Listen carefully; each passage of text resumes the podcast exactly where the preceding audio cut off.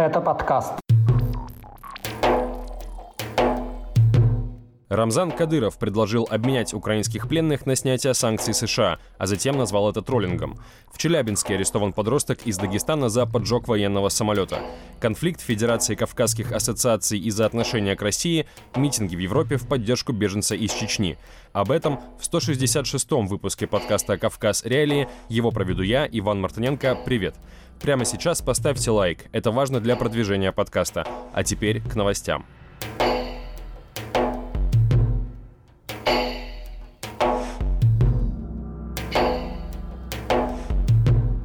Рамзан Кадыров вновь оказался в центре политического скандала.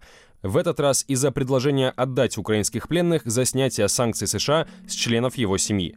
О готовности на такую сделку глава Чечни заявил днем 5 января на построении в Грозном сотрудников силовых структур республики. Тысячи бойцов в полной экипировке вывели на площадь, чтобы перед ними выступил приехавший к Кадырову бывший морпех США Скотт Риттер, который публично выступает с пророссийских позиций и которого в своих целях использует государственная пропаганда. Зачем Риттер приезжал к главе Чечни, неясно. Кадыров же использовал его, чтобы напомнить о санкциях США, введенных в отношении него самого и членов его семьи из-за нарушений прав человека в республике и за поддержку военной агрессии против Украины. Сначала глава Чечни пожаловался на, по его мнению, несправедливые ограничения во время личной встречи с Риттером, а затем на том самом построении бойцов он показал видео с 20 украинскими военнопленными и заявил, что готов отдать их, если США снимут санкции с его матери, дочерей, жены. Вместе с ними он упомянул и своего коня по кличке Зазу, но к нему мы вернемся чуть позже. Против меня ведите все, все что хотите, но, но семью, э, мать, но не трогайте. Предложение Кадырова обменять украинских военнопленных на снятие санкций процитировали государственные СМИ. За этим последовала негативная реакция российских так называемых военкоров. Они обвинили главу Чечни в торговле живым товаром в личных целях.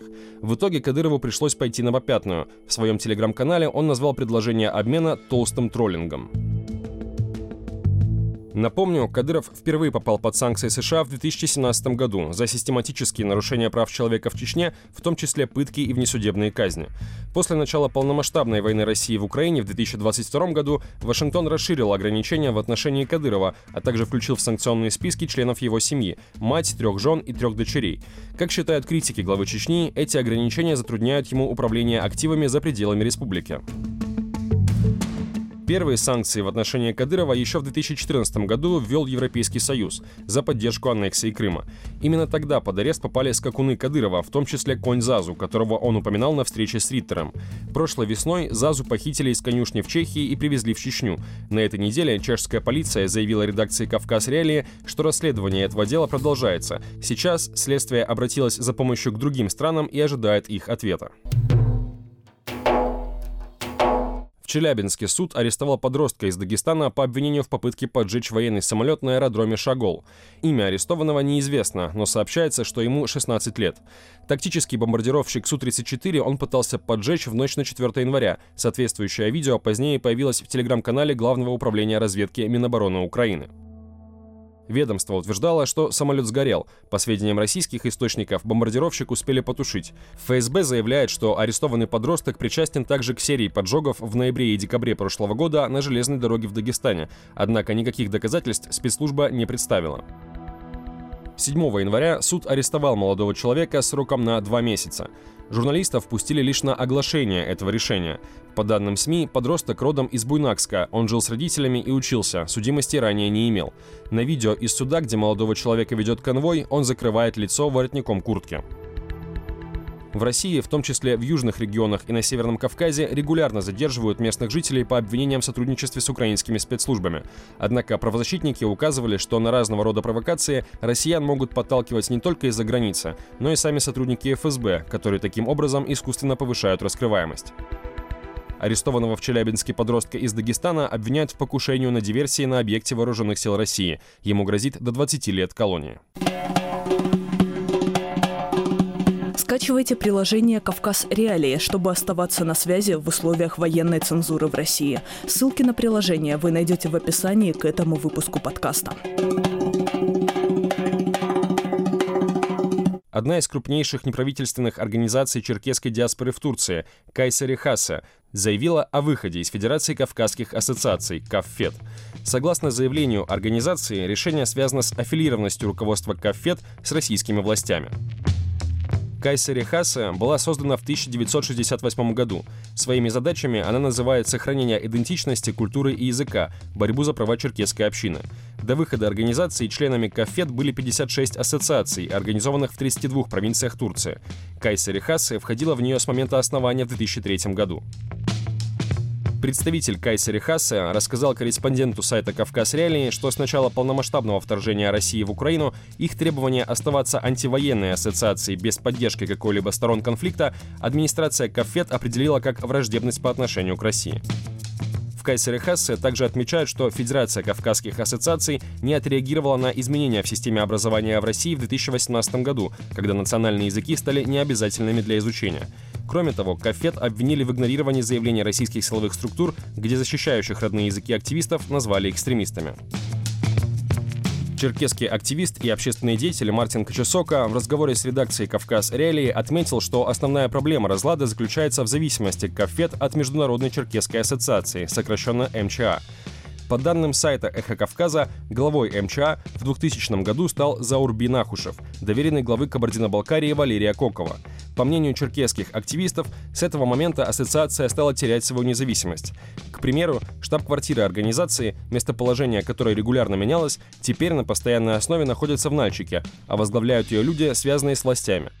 В ближайшем будущем в черкесском движении произойдут много перемен – а это, наверное, можно сказать первым сигналом. Говорит черкесский активист и общественный деятель Мартин Кочесока.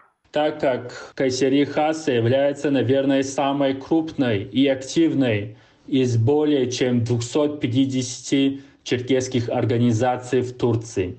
И это может дать стимул и стать примером для других а этот процесс чревато потерей российского влияния над черкесской диаспорой в Турции и в других странах. Федерации Кавказских ассоциаций «Кафет» от комментариев по телефону отказались. Редакция направила письменный запрос, но пока не получила ответ. В Бельгии и Австрии прошли митинги в поддержку уроженца Чечни Ислама Албакова. Его удерживают в депортационной тюрьме в Бельгии с 2019 года. Все это время Россия добивается его выдачи по обвинению в участии в незаконном вооруженном формировании, хотя суд Франции признал обвинение несостоятельным. В акциях 10 января участвовали в общей сложности около 100 человек. В Брюсселе активисты передали обращение по поводу Албакова представителям полиции. В Вене в митинге в поддержку уроженца Чечни участвовали также украинские беженцы. Исламу Албакову 39 лет. Ранее на этой неделе стало известно, что в депортационной тюрьме у него сильно ухудшилось состояние здоровья. Он практически ослеп, утверждают защищающие беженца активисты. В 2018 году Ислам Албаков был задержан вместе с братом во Франции из-за розыска по линии Интерпола. В России их обвиняют в участии в незаконном вооруженном формировании. Суд в Лионе оправдал братьев, после чего Ислам уехал к семье в Бельгию. Там, в феврале 2019 года, его снова задержали и поместили в депортационный центр в ожидании рассмотрения его дела. Когда в 2020 году встал вопрос о депортации Албакова в Россию, правозащитники и представители чеченской диаспоры провели несколько митингов в поддержку беженца в разных странах Европы. Они обратились в ЕСПЧ и в последний момент добились отмены депортации. Но рассмотрение дела в суде не проводится. Человек почти пять лет остается под арестом без предъявления обвинения и приговора.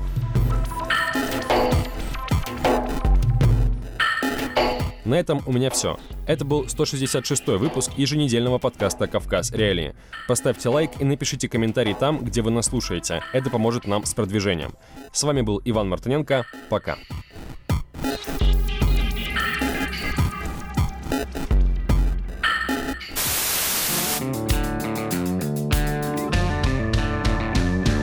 Студия подкастов «Радио Свобода».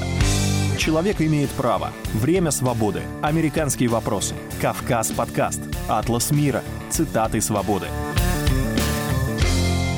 Скучно не будет. Слушай на всех подкаст-платформах. Просто надень наушники. Подкасты «Радио Свобода».